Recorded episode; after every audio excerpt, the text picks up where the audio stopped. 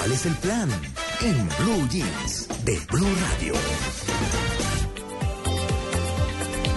Bueno, uno de los planes en Bogotá eh, y seguramente las demás ciudades donde nos escuchan tienen esos sitios eh, especiales, particulares, para ir a comer rico, ¿cierto? Aquí tenemos la Macarena en Bogotá, que es una zona que con los años ha ido cogiendo mucho impulso, pero no hablamos de poquitos años, o sea, lleva su buen tiempo, pero se ha ido posicionando en los La 25. Macarena es la parte de arriba de la Plaza de Toros. Sí, señor, exactamente. Donde estaba el restaurante de donde se mantenía Jaime Garzón. Exacto. Bueno, creo que era el socio, patio, ¿no? El patio, exacto. Exacto, exactamente. Ah. Ahí pues vinieron muchos más, eh, muchos más eh, restaurantes y pues hoy es patrimonio cultural de la capital. Eh, están invitando desde la Macarena pues a que vayamos a ese lugar turístico por excelencia, porque está muy cerquita también a la Candelaria. Eh, los sabores del mundo también están en un solo lugar. Hay unos restaurantes deliciosos, ricos para ir. Hay muchos lugares para afluencia cultural. Hay galerías, teatros, exposiciones. Todo es parte como de ese día a día que vive hoy la, la Macarena. Y lo chévere de la Macarena es que se renueva en vías como la 26 y la séptima, que hacen fácil el acceso a ese sector. Así que, pues vamos a hablar de la Macarena con... Eh, ay, ahora se me perdió el nombre, Caro. Me perdona nuestro invitado, Carlos Torres, pero... y eh, ¿Al otro lado? Nos- es que aquí nos estamos viendo. Sí, señora. Espéreme un segundo. Carlos, Carlos, buenos días. ¿Cómo le va? ¿Cómo le ha ido? Buenos días. ¿Me Carlos. perdona? ¿Me perdona? No, no le perdono. Usted me, me debe una. ¿Le parece? Bueno. Ah, Ay, Dios le debe mío. una. Ay, no, auxilio. No, es que de verdad, Carlos, que, que se, me, se me perdió en un momentico aquí el libreto, pero ya lo encontré. ¿Cómo le ha ido, Carlos? Pues bien, bien, sí, señora. Nosotros, como usted decía hace, hace un momento, estamos constituidos como un espacio cultural, un espacio histórico un espacio que tiene además de verdad mucha historia en la ciudad porque fue construido tal vez en la mitad del siglo pasado, 1940, 1950, Mm. 1960, en medio de la perseverancia y de bosque- del bosque izquierdo, Sí. y paulatinamente la Macarena se fue consolidando como un lugar de residencia de artistas, de pintores, de escritores. Hoy es un sitio que además, como usted lo señalaba, de los restaurantes, tiene un espacio cultural muy importante. Tal vez la galería, la galería privada más antigua de esta ciudad está allí. Tal ¿Cómo se llama? ¿Cómo se llama esa galería? eh, Gar- Garcés. Ajá. Yo creo que la galería Gar- en la galería Garcés se, se consolidaron, se hicieron después de Belarca, en la mitad del siglo se hicieron los principales pintores de este país. Tal vez eh, Caballero, Luis Caballero se hizo allí. Y mm, hoy no solamente tenemos la Garcés, hoy tenemos NC, tenemos, teníamos la Galería Mundo, teníamos, tenemos un, un espacio muy, muy lindo que es librería, galería, café, que es De hecho, en el cual- de- le voy a echar la cual- cuñita, Carlos, le voy a echar la cuñita. Señora, De hecho, usted es el propietario de Lubina, que es librería café. Sí, nosotros somos librería, galería y café. Ah. Es más, en este momento Lubina está celebrando o está conmemorando que eh, se están cumpliendo 60 años de la aparición del mejor libro de cuentos latinoamericano que se llama El Llano en Llamas. Mm. El Llano en Llamas es del escritor mexicano Juan Rulfo y el principal de los cuentos se llama Lubina, por eso nosotros nos llamamos Lubina, Mm. porque ese, ese cuento relata la historia de un pueblo que queda allá en las colinas, como nosotros subiendo la montaña.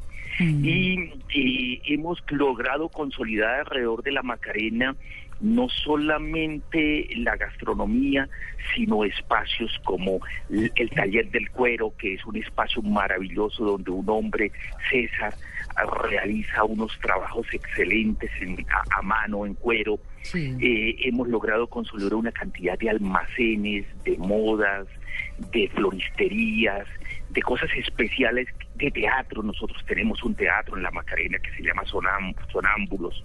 No, Eh, todo. eh, bueno, es un espacio en el cual hay que ir a, a visitarlo y a caminar un poco en medio de una vegetación de una arquitectura, de unas fachadas especiales que corresponden a la arquitectura de mitad de siglo, ¿no? Sí, sí, y tienen, eh, yo, yo he visto como casas estilo inglés que pues uno las ve mucho por la soledad y por Teusaquillo y demás, pero allá todavía se ven y se ven algunas estructuras muy lindas, muy de la época.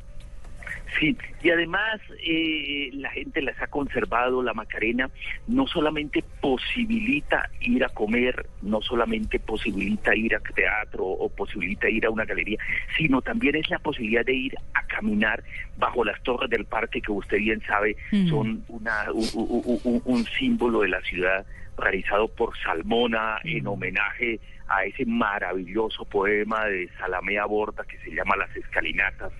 Entonces, por eso las torres del parque son como unas escalinatas que ascienden, que forman un entorno diverso, plural, polifacético, que es un atractivo cultural específicamente de la ciudad. Eso, lo- eso es lo que es. Carlos, yo le quiero preguntar, porque lo escuchamos hablando mucho del tema cultural, de teatro, de las librerías café, de las galerías, que suena muy atractivo, suena muy rico, como lo invita a uno como a irse a caminar, a mirar. Ahí a abajito vivir. no había uno de los templos de la salsa en Bogotá. Había, había. Sí. ¿Qué era Había, cuál? ¿Era cuál, eh, Carlos? La teja corrida. Claro. Era, fue- eso estaba sobre la quinta hace unos 15, 17 años tal vez. Mm. Ya no, ya no, ya no están. eh, Eso fue una zona de rumba en una época. La Sí. Macarena se ha transformado. Inicialmente eh, fue una zona de rumba, antes fue una zona de pintores. Había una calle maravillosa que se llamaba se llamaba la colina de la deshonra. Ah. Posteriormente ha cambiado muchas cosas y hoy es una zona un poco más turística, mucho más cultural, mucho más gastronómica. Esa parte la Eh, quiero tocar, la parte gastronómica. Quería como, como cerrar un poco con eso, porque, porque bueno, como le decía, pues escuchamos mucho de cultura y, y rico en las galerías y todo, pero, pero también se puede ir a comer delicioso. Ah, no, tenemos una calle que es la, una carrera, que es la carrera cuarta, que está logra, a- a- se ha logrado consolidar una serie de restaurantes de muy diversas eh, categorías, ¿no? Sí. Nosotros tenemos allá en la Macarena restaurantes mexicanos, restaurantes árabes, restaurantes argentinos, eh, hay, hay uno maravilloso que se llama Belgrado, que donde sirven un goulash eh, eh, maravilloso. Eh, hay un restaurante español, Mm. hay restaurantes italianos, lo que usted quiera encontrará en la Macarena, ¿no? Sí. Eh, y con una característica, no es una zona de grandes lujos, es una zona de locales pequeños, Pero ricos, acogedores. íntimos, íntimos, ¿sí? Sí. Donde el, el espacio nocturno eh, le da un ambiente romántico que no se consigue en ninguna parte de la ciudad, ¿no? Claro, claro. Eso es la Macarena. Podemos hablar entonces de, de la Macarena como una zona fascinante, ¿cierto? Pues una fa- es una zona fascinante, te lo cambiaría por otra palabra. Yo quiero, yo creo que es una zona en la cual uno tiene la posibilidad todavía de asombrarse por muchas cosas y Claro. la mira con cuidado. Mm. Un tejado, una cornisa, una buen, un, un- un buen plato bien servido, una sonrisa, la, eh, el, el- el ascenso por las calles mirando otro espacio que no se ve en la ciudad, que está llena de edificios todos iguales, no allí todas las calles son diversas, Claro. todos los árboles son diversos, la vegetación está constituida no por una por un árbol homogéneo, sino por una por, por un por, por- por un verde que se ha venido constituyendo con los años. No, es una zona especial de verdad que vale la pena ir a mirarla. Ay, bueno, pues es eh, Carlos Torres de Señora. en representación de la Macarena, como Yo, como yo vivo allá, Sí. yo trabajo allá. No lo dudo. Yo escribo allá, Sí. yo sueño allá y entonces de, de alguna forma el- el- hablo de un espacio en el cual estoy a gusto, estoy cómodo, me parece que es un lugar que exquisito en la ciudad, sí señora. Claro. Eso está situado entre la carrera quinta y la carrera tercera, entre la calle 26 y la calle 32. O sea, por ejemplo, Lubina está en la carrera quinta con calle 26C en la esquina. Y en la carrera cuarta está la zona de los restaurantes. Bueno, pues Carlos, muchas gracias. Señora, buenos días. ¿Me perdonó o no me perdonó? Eh, después debe. de que presente un café en Lubina, ¿le parece? Ah, no, pero me parece lo máximo con Mañana, libri eh, No, yo se lo acepto con librito y todo. ¿Le, le parece bien que yo invite al- a, a un pintor que se llama Santiago Echeverri, que es uno de los mejores pintores en este momento que hemos expuesto en Lubina, Sí. y lo invite a él y a usted un café el lunes en la tarde? Ah, me parece buenísimo, ¿no? Pues hablamos ahora. Cinco de la tarde te espero, ¿vale? Muchas gracias, claro, Carlos. Bueno, que estés muy bien. días, Bueno, ok, chao. María Clara, ¿usted ha oído hablar, eh, para seguir con esto de la comida y de los sitios chéveres, de un plato que se llama mina quiebrapata? ¿Mina Quiebrapata? Sí, Uy, una no. mina de chocolate rellena de uvas, con muffin de semillas de amapola, confitura de marihuana y espuma de té de coca. No, pues quiebra pata, quiebra No, cabezas también. No, eso- y eso se llama quiebra cabeza y quiebra intestino. Ese está en uno de los mejores restaurantes de Colombia, de acuerdo con un listado que apareció esta semana. ¿Al de los hermanos Rauch? eh, no, este es en el cielo. ah, el cielo. cielo, El claro cielo. que sí, señor, claro. Ese es uno de los platos que hay allí. Ellos tienen mucha influencia de Ferran Adrià, Claro. ¿cierto? El, de, el del bully o el, El bully, bully, en ¿cierto? España, en sí. España, exactamente, con esa cocina molecular.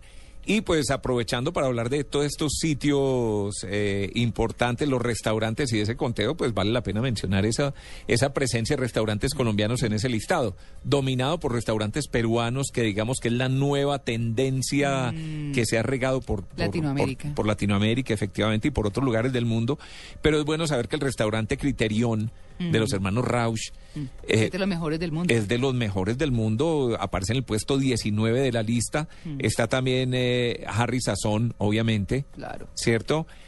Andrés Carne de Res, que es más su ambiente que la comida, diría yo, ¿cierto? Yo no Sí, sé la si comida la es comida rica, es, las pues, carnes así son como de buenas. gourmet, Es pues, rica, como es decir rica. que es... mm, Es rica. Bueno, y obviamente el cielo. Entonces, pues qué bueno saber que la cocina colombiana está progresando y ya va cogiendo altura. Chévere. Comparándose con otros Al países. cielo. Sí.